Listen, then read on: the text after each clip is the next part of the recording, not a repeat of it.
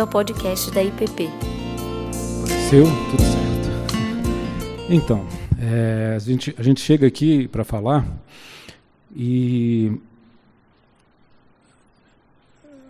Eu não sei, muitas e muitas vezes eu tenho essa sensação de que vocês vão achar que tudo foi combinado. Né? Que o que o pastor Ricardo falou no louvor, que as palavras que ele disse, que os textos que ele trouxe, depois o irmão Mauri vem aqui dar o testemunho dele. Parece que a gente sentou a semana inteira e combinou. Não aconteceu nada disso. É, há uma condução que não é nossa. Isso é muito claro. E isso tem tudo a ver com o que a gente vai falar hoje. É, como o pastor Tiago disse, nós vamos é, continuar com essa abordagem agora da Bíblia, como isso. Na verdade, eu poderia dizer para vocês assim: olha, podem ir para casa e pensem aí na história do senhor Amori. Porque é o resumo do que eu vou falar na minha aula hoje. Como que essa palavra, como que essa, esse livro, né, é, eu chamei aí o livro da nossa vida, né, o livro da vida, o livro da minha vida, o livro da sua vida, o livro da vida dele que acabou de dizer, cada um com suas nuances, com suas histórias. Mas é, é, a nossa meditação hoje então é qual o impacto que essa leitura bíblica traz para a nossa história pessoal. Nós aprendemos muita coisa aqui nos últimos dois domingos. E agora eu queria trazer vocês para esse contexto devocional sobre a palavra, é, entendendo que essa palavra nos conduz para algo. E já estou vendo aqui que está lá na frente. Começando de novo. Então, assim, é, agora sim, introdução. É, eu queria dizer, em primeiro lugar, que nós estamos diante de algo que é um mistério. Embora ele possa ser racionalmente compreendido, como fizemos, por exemplo, na semana passada, né? como isso chegou até nós, como essa mensagem chegou até nós, é um mistério porque é um mistério da revelação do Deus que se revela. Nós somos o povo do livro, né? nós somos o povo das Escrituras, e nós cremos que essas Escrituras são a palavra de um Deus que se revela. É, essa é a premissa que a gente usa. O Deus que se revela. É, e ele se revela por intermédio desta palavra. É, que é dada para cada um de nós e para qualquer um.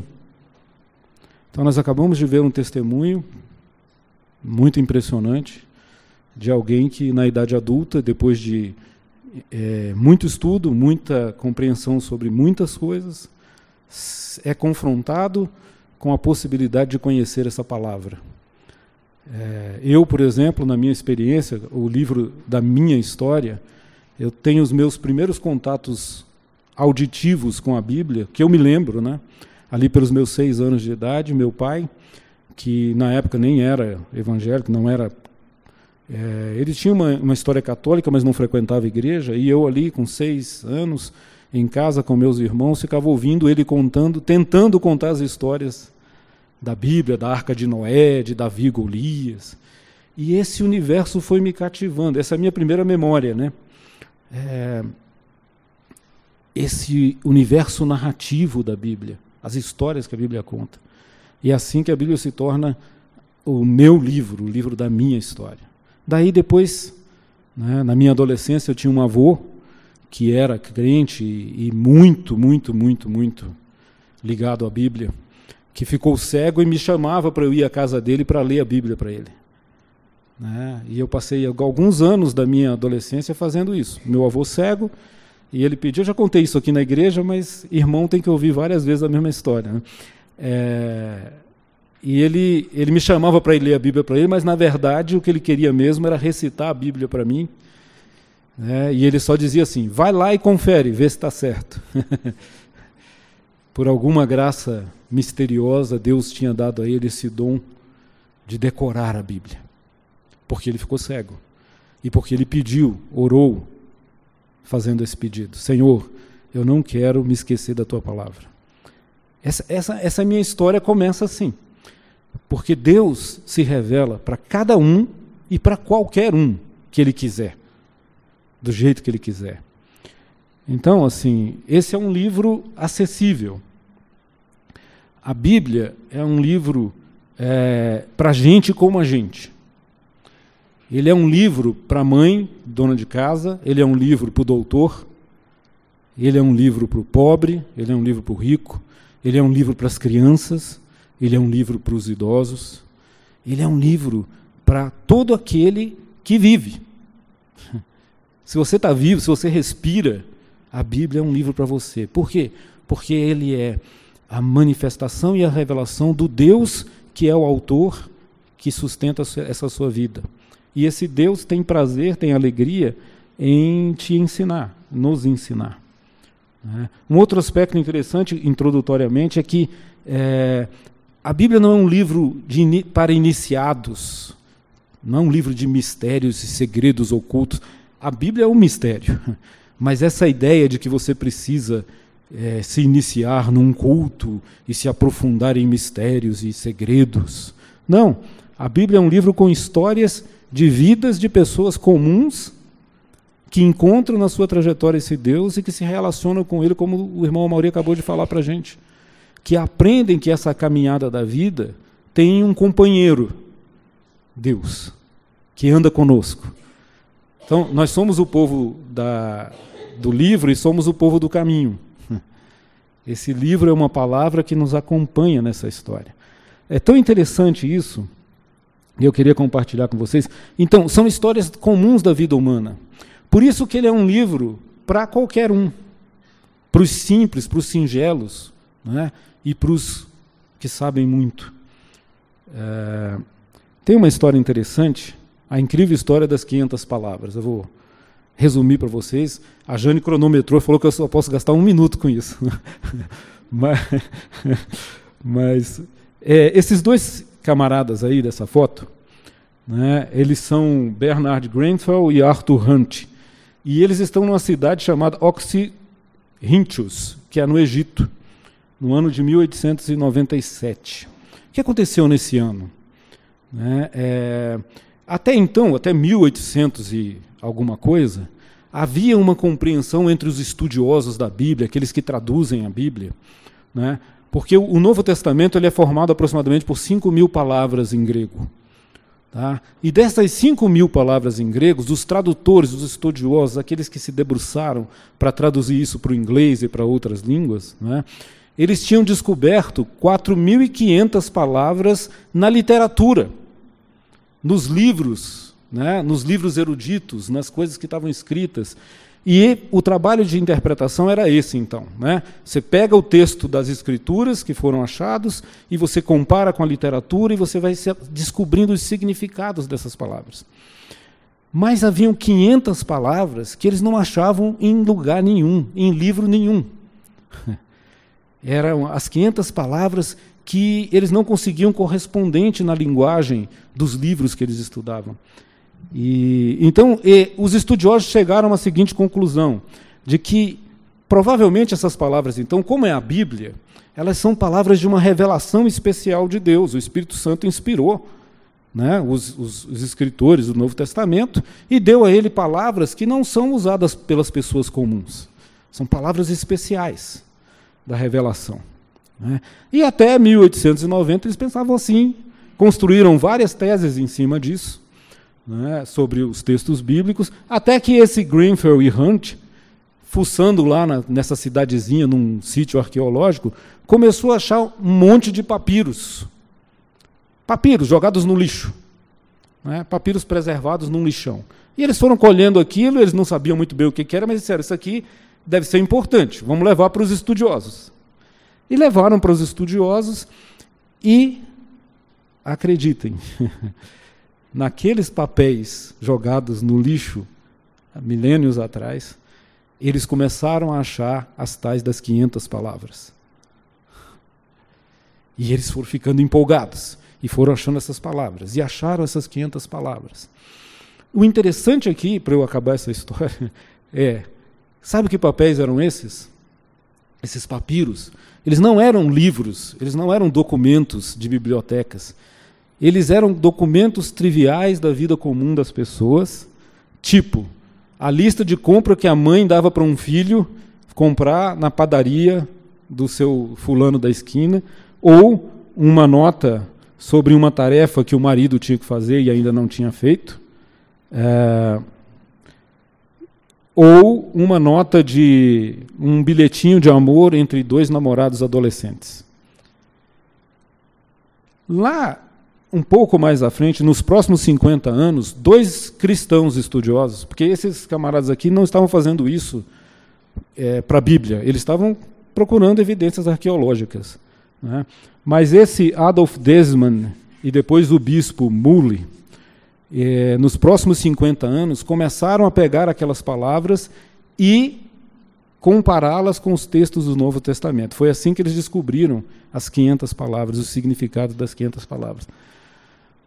Eu fiquei pensando, e a gente fica pensando, e a aplicação disso tudo é a seguinte, meus irmãos. É, é, uma, uma, palavra, para vocês terem ideia do que, que eu, do que, que estou falando. Uma dessas palavras é aquela da, da oração do Pai Nosso, a petição, quando Jesus diz: O pão nosso de cada dia. o pão nosso de cada dia. A palavra usada lá, não vou ficar falando aqui em grego para vocês, até porque eu não sei, mas a palavra usada para o pão nosso é, era a mesma palavra que foi achada numa lista de compras, não é? E que significava o pão fresco, o pão feito hoje. Então a mãe dizia para o filho, dizia assim, meu filho, compra lá um pão, mas fala para aquele padeiro lá, para ele não te dar um pão velho de ontem não. É o pão nosso de cada dia.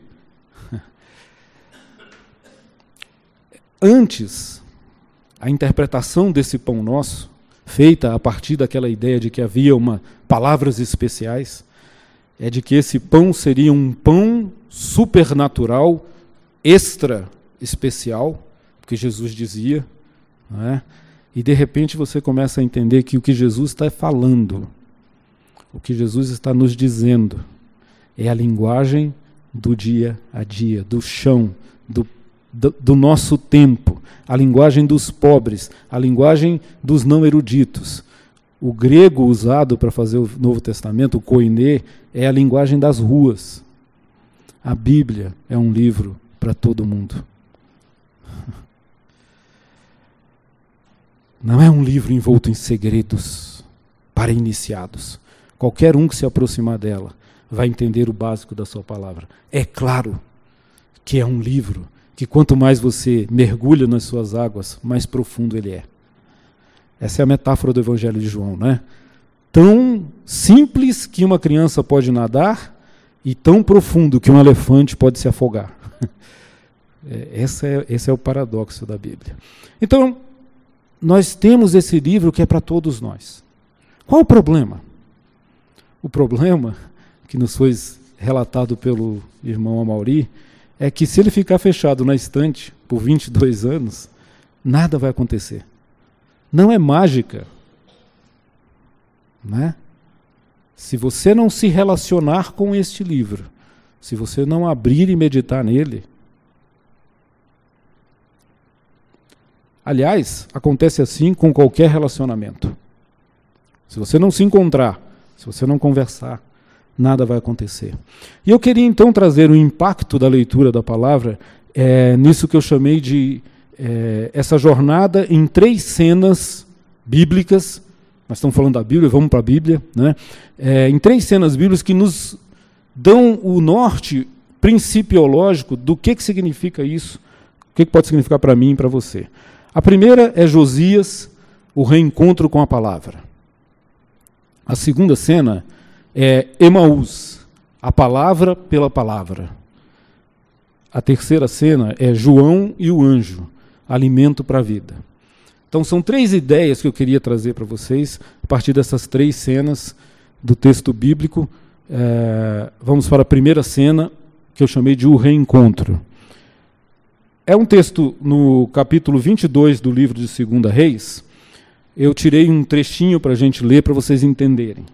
Porém, ao rei de Judá, capítulo 22, versículo 18, né? Porém, ao rei de Judá, que vos enviou a consultar o Senhor, assim lhe direis: Assim diz o Senhor, o Deus de Israel, acerca das palavras que ouviste. Porquanto o teu coração se enterneceu e te humilhaste perante o Senhor, quando ouviste o que falei contra este lugar e contra os seus moradores, que seriam para assolação e para maldição, e rasgaste as tuas vestes e choraste perante mim, também eu te ouvi, diz o Senhor. E aí continua. A história de Josias é assim: ele assume o reinado com oito anos de idade, provavelmente com um tutor e coisas assim. Uh, a Bíblia nos diz, nesse texto de, do capítulo 22, ela começa dizendo assim: no ano 18 do seu reinado, ou seja, ele devia estar aí por volta de 26, 27, menos de 30 anos, acontece uma coisa interessante. Josias manda restaurar o templo que estava meio quebrado, destruído. É? E ele manda lá, vai lá, restaura, porque o templo aqui faz parte de Jerusalém. Ao, ao, ao fazer esse trabalho, os seus é, servos descobrem um rolo o rolo da lei, o rolo da Torá, o rolo da palavra de Deus. E eles começam a ler aquilo e eles vão ficando impressionados. Por quê? Porque nesse tempo Judá havia abandonado ao Senhor. O pai de Josias e os reis que o antecederam eram idólatras, prestavam culto a outros deuses. O templo estava destruído por isso. Haviam deixado, dado as costas para o Senhor. E eles acham esse rolo, e Josias, e aí ficam lendo, ficam impressionados e mandam levar para o rei, leva lá para o rei. E aí eles chegam e levam ao rei, e na hora que ele abre o rolo diante do rei e começa a ler o que o Senhor diz, Josias cai em si, rasga suas vestes, né, num gesto de arrependimento. E diz assim: de hoje em diante, eu vou seguir essa palavra. Então, esse reencontro com a palavra é o que acontece nas nossas vidas. Nós vivemos tempos de abandono de Deus. O mundo está assim. A pressão que nós vivemos é de deixar essas coisas para lá. E muitas vezes nós somos, por nossa própria maldade, né, por nosso próprio é, nossa própria humanidade caída, levados a desconsiderar a palavra. Mas esse livro está sempre voltando e se apresentando para nós e dizendo: Assim diz o Senhor. E é sempre oportunidade de você rasgar as vestes e voltar para o Senhor. Então, o primeiro impacto que a leitura bíblica tem que ter em nós é este. Ele é o livro que nos encontra no meio da vida. Versículo 1 a 3 do capítulo 22 nos conta essa história que eu falei. Josias está cuidando das coisas do reino, ele não estava preocupado com Deus. Ele está vivendo, assim como nós vivemos, no trabalho, na escola, né, na vida. E de repente esse livro nos encontra no meio do caminho e diz assim: tem uma palavra de Deus aqui para você. É para você. Agora, você escolhe se você quer ouvir ou não. Muitos antes de Josias simplesmente não davam ouvidos a ela. Então, é o livro para a nossa vida real, para o nosso dia a dia. Ele é o livro que nos leva à contrição e arrependimento. Versículo 10 a 13 nos fala isso. Né? Primeiro impacto que a, a aproximação da Bíblia tem, a Bíblia, dizia C.S. Lewis, funciona como um espelho. Né? A gente lê a Bíblia errado quando a gente acha que a Bíblia foi escrita para os outros. Nossa, se aquele fulano visse esse texto aqui, puxa vida. Olha só, está falando aqui que não pode fofocar. Já pensou se fulano visse isso? Ou então, nossa, se meu marido visse esse negócio. é, a Bíblia fala com você. E ela reflete como um espelho a sua condição, a minha, a de quem está vendo, a de quem está lendo. Né? E quando reflete, o primeiro impacto é contrição. É você olhar e dizer assim: não dá. Não funciona. Eu não estou é, encaixado nisso aqui. Como Isaías, que no templo tem a visão de Deus e diz: ai de mim. Se você não tem essa reação diante do texto bíblico, ele pouco poderá fazer por você. mas ele faz. De muitos modos, não precisa ser dramático. Nós vimos aqui o testemunho do irmão, foi tranquilo. Não precisa, como Paulo, cair do cavalo, acontecer algo espetacular. Ela vai transformando o nosso coração, devagar, no nosso tempo. O Senhor faz assim. A, a outra impacto, né? Esse é um livro que nos reconcilia com Deus. Aí no, no versículo 19 e 20, é tão lindo, né? O Senhor dizendo assim: Por que você rasgou as vestes? Eu também te ouvi. Veja, Deus não fica no seu é, alto trono, arrogantemente, dizendo: Você é um pecador mesmo, você é um miserável. Não. Você é, é, mas eu estou te ouvindo. Por quê? Porque Deus não resiste aos humildes. Deus resiste aos soberbos. É outra conversa. Mas esse livro nos reconcilia com Deus. Então ele mostra quem nós somos, é, nos leva à contrição e arrependimento, e ele nos reconcilia com Deus. E o quarto ponto é que ele é o livro que nos dá um legado para nós deixarmos às gerações futuras. Interessante isso. Todo mundo hoje vive em busca de ser alguma coisa, de fazer algo grande, de ter uma história para contar. Todo mundo quer fama, todo mundo quer poder, todo mundo quer seu momento de glória. E todo mundo, todas as é, técnicas né, de aperfeiçoamento pessoal terminam com essa pergunta: qual o seu legado? O que, você vai deixar? Olha aí, você vai ficar assim mesmo? Você não vai deixar nada para ninguém? Meus irmãos, assim como meu avô, que já se foi, né, não há maior legado para se deixar do que uma vida vivida na presença de Deus e a Sua palavra. E esses versículos, no capítulo 23, que já é o finalzinho da história de Josias, lá está dizendo assim: Está aí a referência, 20, capítulo 23, 24 e 25. Mas lá diz algo como assim: Olha, não houve rei em Israel como Josias. É, não houve. Ele vai morrer, mas ele vai para junto dos seus antepassados. Mas o que ele está deixando é um templo restaurado, a palavra de Deus sendo obedecida e os templos de Baal derrubados e esquecidos. É uma pena que essas coisas depois são abandonadas de novo. Mas isso também não é o mais importante. Porque o importante aqui não é o mundo e o que ele escolhe, mas é a sua vida e a sua relação com Deus, o seu legado. O seu legado é a palavra do Senhor. O seu legado é uma vida diante do Senhor. Então, esse é o primeiro impacto na nossa vida da leitura. O segundo impacto, a segunda cena, que eu chamo de o princípio Emaús. É, todo mundo conhece a história de Emaús. Evangelho de Lucas, capítulo 24, 3 a 35. Depois da morte de Jesus, os discípulos desanimados retornam para sua aldeia.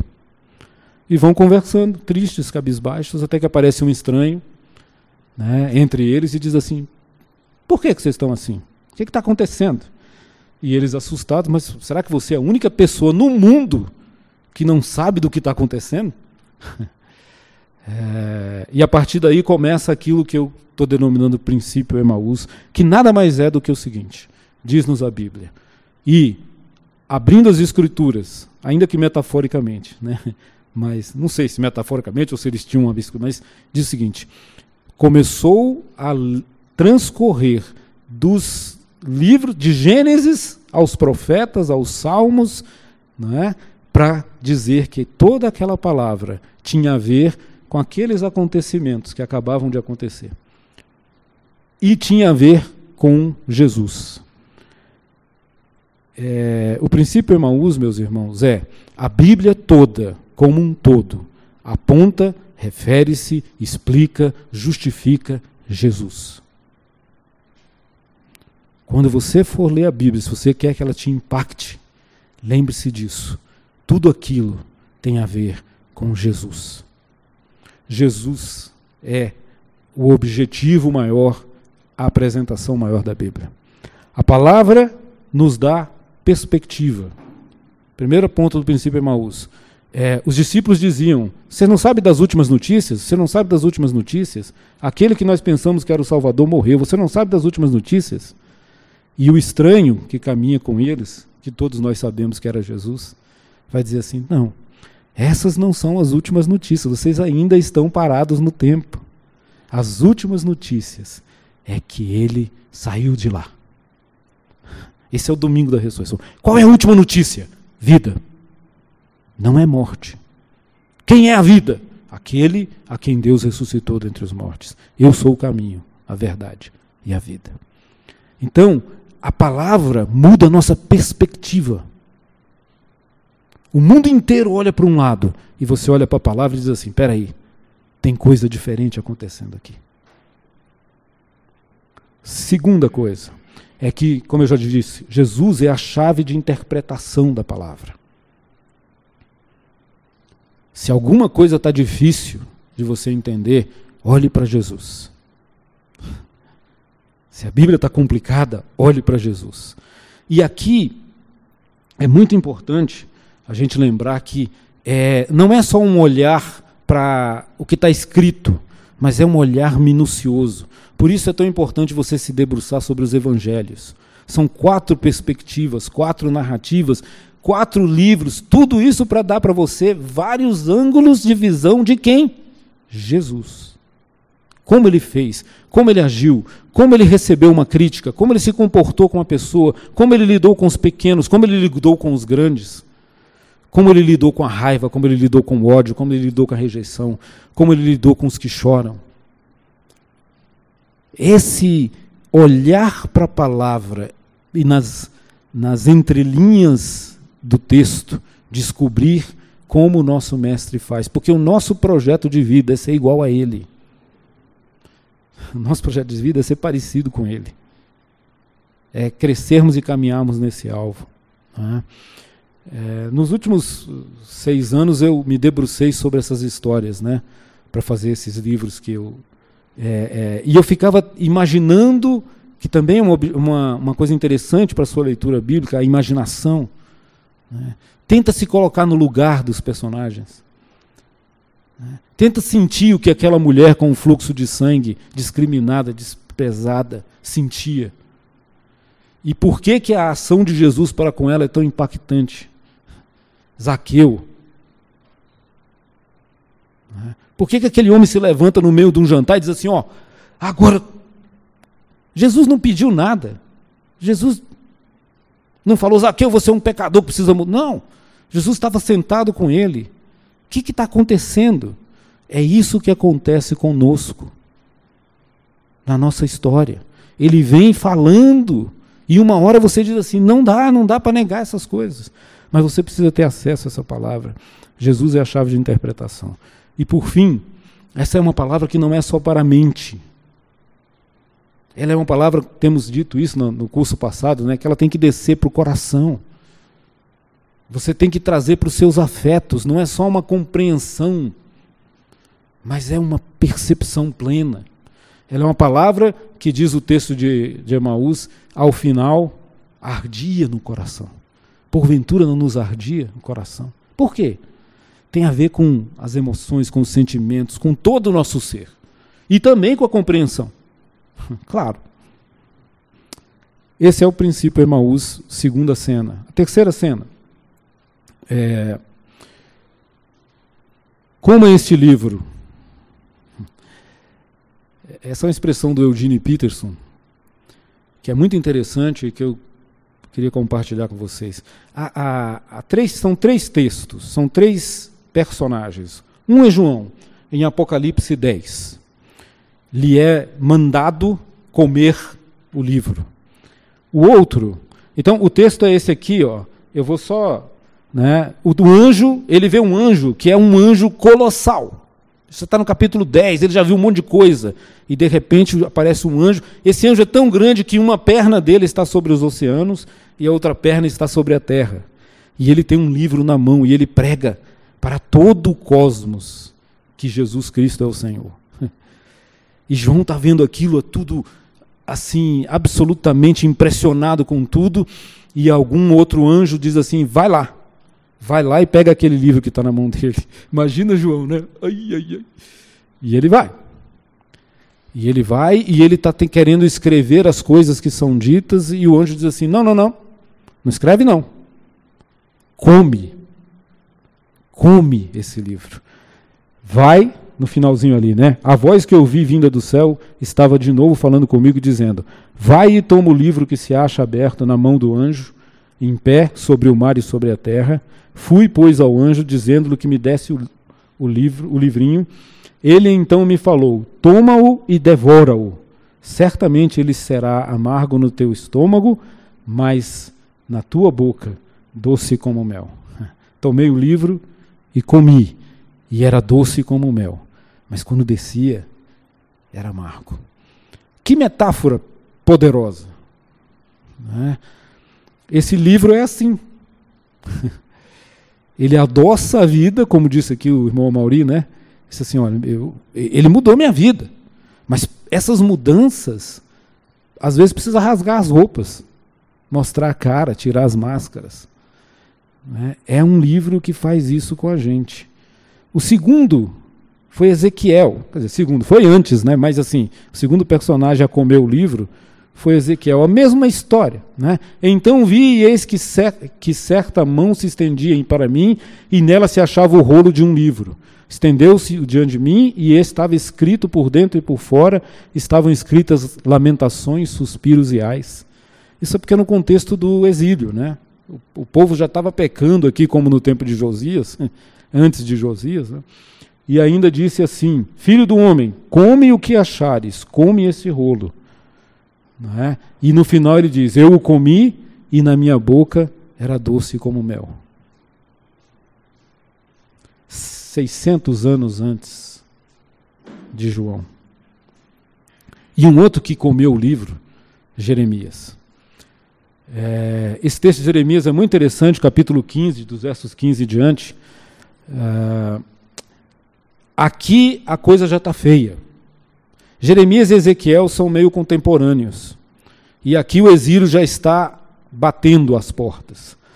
E, e Jeremias, consciente disso tudo, é? ele vai dizer assim no, no versículo 26: Achadas as tuas palavras, logo as comi as tuas palavras me foram gozo e alegria para o coração. Vocês já ouviram isso hoje? De alguém? Eu ouvi. O irmão Mori falou assim: ela me trouxe alegria, felicidade, alguma coisa. As tuas palavras são gozo e alegria para o coração. Sabe onde é que vocês ouviram isso hoje de novo? O pastor Ricardo leu o Salmo 1. Né? Aquele é, que medita nas minhas palavras é como uma árvore frondosa na beira de um rio ela é alimentada constantemente e dá frutos. Essas são as linguagens que a Bíblia usa. Pois bem, esses três são convidados a comer esse livro. E o que, que essa metáfora diz para nós? Essa metáfora diz para nós o que significa comer esse livro. Eu estou tentando trazer agora para a nossa realidade prática, para você poder viver isso amanhã. É muito bonita a história. As histórias são lindas, a Bíblia é um livro de histórias. Mas o que elas falam para a minha vida? Então, a nossa terceira cena nos mostra a primeira coisa. Comer esse livro significa entender, sentir que esse livro é mais do que mera informação. Não é só para saber coisas que a gente lê a Bíblia. A gente lê a Bíblia para experimentar Deus. Essa palavrinha epignosis é uma palavra que significa gnose é conhecimento esse epi aqui é o que ocorria naquela palavrinha do pão nosso de cada dia. O pão era um epipão. É um, é um pão epi. O que, é esse epi? Esse epi aqui é a ideia de que é um conhecimento pleno, concreto, experimentado, não só compreendido. Né? Essa ideia está em 1 João 1, de 1 a 4. Eu vou ler o texto e vocês vão compreender do que eu estou falando o que era desde o princípio, o que temos ouvido, o que temos visto com os nossos próprios olhos, o que contemplamos e as nossas mãos apalpam, com respeito ao Verbo da vida. E a vida se manifestou a nós e temos visto e dela damos testemunho e vou anunciamos a vida eterna, a qual está com o Pai e nos foi manifestada. O que temos visto e ouvido anunciamos a vós outros, para que vós igualmente mantenhais comunhão conosco. O que temos visto, o que temos ouvido, o que temos cheirado, o que temos tocado, o que temos abraçado, o que temos testemunhado com a nossa experiência. Isso é comer. Transformar isso. Você já imaginaram a complexidade do ato de comer? Envolve a vista, você vê e você passa a querer. O fruto era bom, é agradável aos olhos e Eva quis comer. e aí ela se deu mal, mas é isso. Né? É, e aí você sente o cheiro, aquele aroma, aquela comida da mamãe feita lá na cozinha. Né? Depois você se senta à mesa junto com pessoas. Você toca e você coloca dentro da boca e você mastiga e de repente você engole e se for uma boa comida, o que que sai? Hum, que coisa espetacular. Essa é a metáfora. A palavra é isso. Ela nos instiga, ela nos convida, ela nos dá apetite. E quando você a come, quando você experimenta, você diz: Ah, valeu a pena.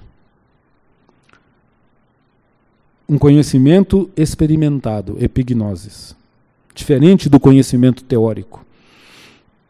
A outra ideia da comida, metabolizar a palavra.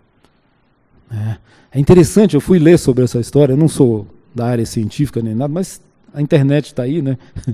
E eu fui ler esse processo simples de comer, quanta coisa acontece dentro de nós no momento em que você ingere um alimento. Né? Para ser muito simples, para simplificar muito, as enzimas são quebradas no nível molecular, não é? de proteínas, de energia, seja lá o que for. Tá? E o que acontece? O que acontece é que aquele alimento que você ingeriu, de alguma forma maravilhosamente assombrosa, como diria o salmista, se transforma em você. A digestão é o processo de transformar a comida em, em mim mesmo, em que eu sou. A escritura precisa se transformar na minha vida, na minha carne. Nós somos a encarnação daquilo que nós lemos. Esse é o convite. A palavra se torna carne na minha vida, vós sois. É, então, a gente lê a Bíblia para metabolizar a palavra, para transformar ela naquilo que nós somos. O Verbo se fez carne em Jesus e nós somos convidados para ser como Ele encarnar a palavra. É, esse é o processo. Terceiro aspecto. Bom, Aí eu vou ler um texto do Eugene Peterson falando sobre isso. Né? O ato de comer o livro significa que ler não se reduz a um ato objetivo de olhar as palavras e determinar o significado. Comer um livro implica engolir tudo, assimilando. Essa é a palavra. Assimilando, fazendo aquilo nós. Nos tecidos da nossa vida. Os leitores se tornam aquilo que leem. Se as Escrituras são bem mais que um simples falatório sobre Deus, elas precisam ser internalizadas. Essa é a ideia. Terceira ideia, a leitura, comer o livro nesse, nesse é, processo de transformá-lo em nós, nos habilita a lembrar das seguintes coisas: que o Senhor, que é o Senhor que nos ampara nos momentos difíceis. Jeremias 15, 15. Diz lá o nosso texto: Senhor, quando me perseguiram, quando eu estava numa situação terrível, o Senhor estava comigo.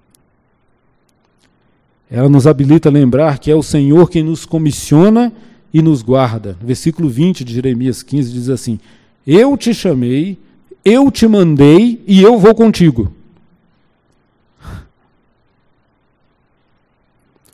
São lembranças que a Bíblia traz para a sua vida. Quando você acorda de manhã na segunda-feira, diz assim: Ah, Senhor, Está difícil. E está difícil mesmo. Não estou falando de alguém que está chorando, resmungando. Né? O Senhor diz para você: Eu te chamei, eu te comissionei e eu vou contigo. Nos lembra que o Senhor é quem nos dá a nossa identidade. Jeremias, no versículo 16, diz assim: Senhor, a coisa está feia aí no exílio, vai ser feio. Mas uma coisa eu sei, né? porque eu ouço a tua palavra, porque eu busco cumprir a tua palavra, porque eu busco viver essa palavra, eu serei chamado pelo teu nome. Nós somos chamados pelo nome do Senhor. Quando nós vivemos essa palavra. Nós temos uma identidade. Lembra do batismo de Jesus? Este é o meu filho amado, em quem eu tenho prazer. Essa é a ideia dessas metáforas. Mais do que informação, um convite a metabolizar a palavra, transformando ela no que nós somos e nos habilita a lembrar dessas verdades maravilhosas. Então, concluindo, partindo para a conclusão, há uma pergunta: para que isso tudo então, Caio? O que, que isso tem a ver comigo? Ou por que, que essas coisas são necessárias? Eu sugiro algumas respostas. Primeiro, tudo isso é feito, todo esse processo de leitura, de meditação, de apego, de afeto com a palavra, é para criar em nós aquilo que a gente chama fé. Porque a fé vem pelo ouvir e ouvir a palavra de Deus. É aquilo que o irmão Mauri falou para a gente. Eu sabia de Deus umas coisas aí. Aquilo que todo mundo sabe, assim, essas ideias, ele é bom, ele castiga quando a gente faz alguma coisa errada. Mas a palavra me trouxe para um outro nível de conhecimento e de intimidade. É, essa fé, a palavra é confiança. A palavra, a Bíblia, a leitura da Bíblia, enche o nosso coração de uma confiança em quem fala. E isso nos remete ao Gênesis e nos resolve o problema fundamental do ser humano, que é a desconfiança de Deus. Quando a serpente diz no ouvido do homem: será mesmo que ele é bom? E o homem diz: acho que não, acho que eu vou fazer diferente do que ele falou. Né? De lá para cá, todos nós vivemos essa desconfiança: será? Quem é que vai dizer para você, quem é que vai mostrar para você a palavra? Leia essa palavra e você vai ver como ele é bom consistentemente na história como todo o projeto dele é de redimir, salvar, resgatar, amar, curar, libertar do pecado. É? Então, é, para que ler a Bíblia? Para conhecer a Deus, para que não tenhamos medo. O problema da humanidade é o medo. No fim, medo de morrer, medo de perder, medo de passar vergonha, medo de tudo. Nosso medo básico. E a Bíblia já disse, disseram várias pessoas isso, já, é, que o maior mandamento, o mais repetido e o mais constante na Bíblia, qual é? Mandamento. Não tenha medo. Mas, Senhor, tudo nesse mundo é assustador, como é que eu não vou ter medo? Eu tenho medo de levantar. Eu tenho medo de ser atropelado, eu tenho medo de perder meu emprego, eu tenho medo da doença, eu tenho medo do que vem. Senhor, como é que pode? Como é, como é que o Senhor me manda isso? Ele não manda, não tenha medo, fundado simplesmente na sua vontade, na sua soberania. Ele diz: não tenha medo, por quê? Porque eu estou com você. Não tenha medo, porque eu sou confiável. Você pode descumprir todas as nossas alianças. Eu continuarei sendo bom. A gente não tem medo e a nossa confiança está fundada não nas circunstâncias, não no que nós vemos, não nas, nas, nos comandos, né, não nas regras, mas no caráter desse Deus. É ele quem diz assim, Isaías, foi citado aqui esse texto, né? Isaías 40, 41, 43, diz assim: Agora assim diz o Senhor que te criou, ó Jacó, e que te formou, ó Israel: Não temas, porque eu te remi Chamei-te pelo teu nome, tu és meu. Quando passares pelas águas, eu serei contigo. Quando pelos rios, eles não te submergerão. Quando passares pelo fogo, não te queimarás. Nem a chama arderá em ti, porque eu sou. Olha o caráter. Eu sou o Senhor, teu Deus. O Santo de Israel, o teu Salvador. E aí ele termina dizendo: que para mim esse é um dos versículos mais lindos e preciosos da Bíblia. Visto que foste precioso aos meus olhos. Meus irmãos, ler a Bíblia é para aprender que nós somos preciosos aos olhos do soberano. para que não tenhamos medo. É também para conhecer o Senhor, para entender quem Ele é. Aqui é o livro de Jó. Todo mundo conhece essa passagem, né? Quando o Senhor terminou de explicar para Jó quem ele era, e fez aquelas perguntinhas básicas, coitado de Jó, né? Coitado de nós. Onde você estava quando eu criei tudo isso? E Jó vai ouvindo a descrição do que Deus fez e chega a dizer assim: Eu nem estava. Eu nem era. E aí ele termina dizendo: Então respondeu Jó ao Senhor: Bem sei que tudo podes, que tudo podes, e nenhum de teus planos pode ser frustrado. Quem é aquele, como disseste, que sem conhecimento encobre o conselho? Na verdade, falei do que não entendia, coisas maravilhosas demais para mim, coisas que eu não conhecia. Escuta-me, pois, havias dito e eu falarei, eu te perguntarei e tu me ensinarás. Eu te conhecia só de ouvir, mas agora os meus olhos te veem. Sabe onde é que você vai ver o Senhor? Nessa palavra.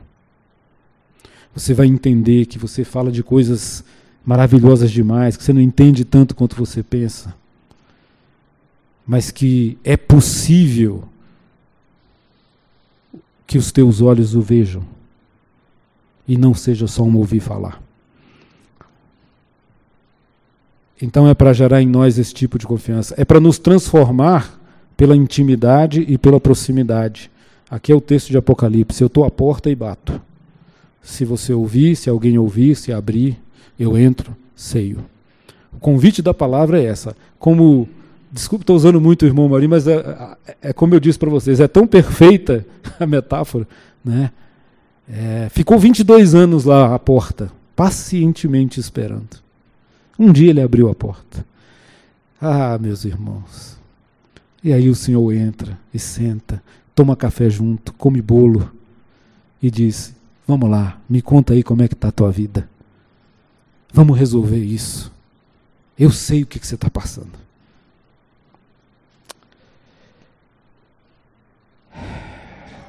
Uma palavra final eu tenho falado aqui sobre como ler a Bíblia. É um bom caminho milenar é a Lectio Divina. Eu vou falar rapidamente. Eu já dei uma aula sobre isso, você pode achar aí no site da igreja. É, você lê as Escrituras. Então, primeiro passo, leia. Abre, não deixa fechado. Tira da estante. Ah, leia, meu irmão, leia. Gaste um tempo. Não, olha, vocês me conhecem, eu, eu, e o pessoal aqui da igreja, cheio de livro, a gente gosta de livro, a gente gosta de ler, ler ah, não adianta nada. Não leia livros sobre a Bíblia só, leia a Bíblia. Depois você lê os livros. Depois que você fizer esse papel, esse dever de casa. A Bíblia é uma palavra viva. Os livros sobre elas ajudam muito, mas leia a Bíblia. Então, o primeiro passo é ler. O segundo passo é meditar.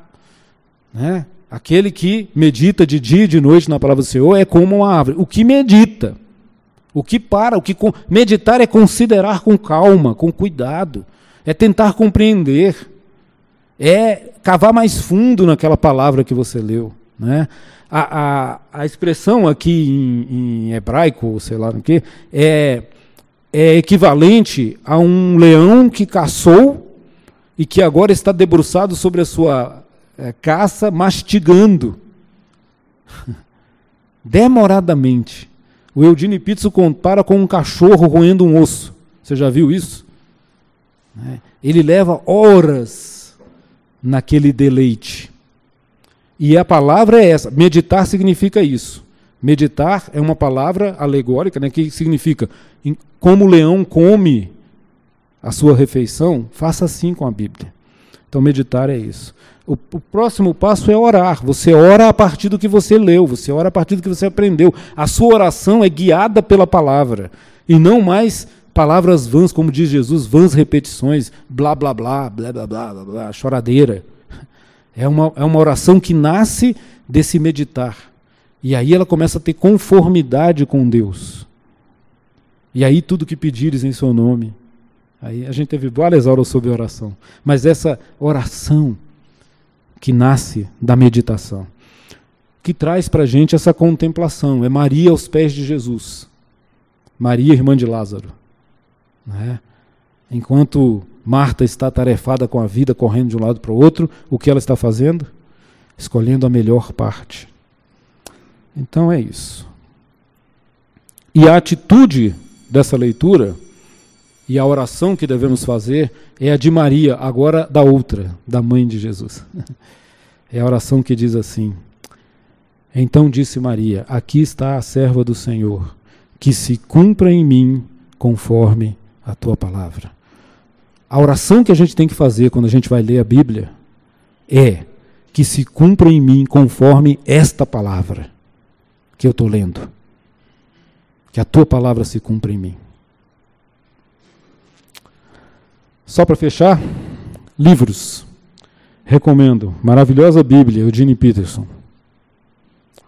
Ele vai falar muito melhor do que eu dessas coisas que eu disse aqui. Recomendo um outro livro dele, chama-se aqui no Brasil A Maldição do Cristo Genérico. É um livro, é um nome pesado, né? Em inglês seria assim: Cristo atua em mil lugares diferentes. Acho mais bonito, mas a ideia é, é a gente banaliza a importância da palavra e ele vai trabalhar essas ideias. Um último livro que é, eu recomendo a você, quem tiver interesse sobre Lectio Divina, é esse: Pray in Scripture for a Change Lendo as Escrituras por uma Mudança. Eu só conheço o inglês e está no Kindle. Se você tem Kindle, você pode baixar lá. É um livrinho baratinho, fininho, mas maravilhoso sobre Lectio Divina. Tá bom? Que Deus nos abençoe. Bateram os dois sinais. Não tem, temos tempo para perguntas, mas esses são os impactos na nossa vida, meus irmãos. A palavra nos transforma, nos alimenta. Para que você come? Você come para ficar vivo, para ter vida, e você come para ter energia para viver. É isso que a palavra é para nós. Nos dá vida e nos traz o dínamos, o espírito, o poder para vivê-la. Amém? Vamos fazer uma oração? Ó oh, Pai, muito obrigado por mais um dia, por mais uma manhã e pela tua palavra. Que ela nos inspire, que a gente tenha disposição para abri-la e comer, meditar, experimentar, provar a boa, perfeita e agradável vontade do Senhor, que é revelada nas Escrituras. Em nome de Jesus. Amém. Deus abençoe, irmãos. Você acabou de ouvir o podcast da IPP. Para saber mais, acesse nossa página em www.ippdf.com.br.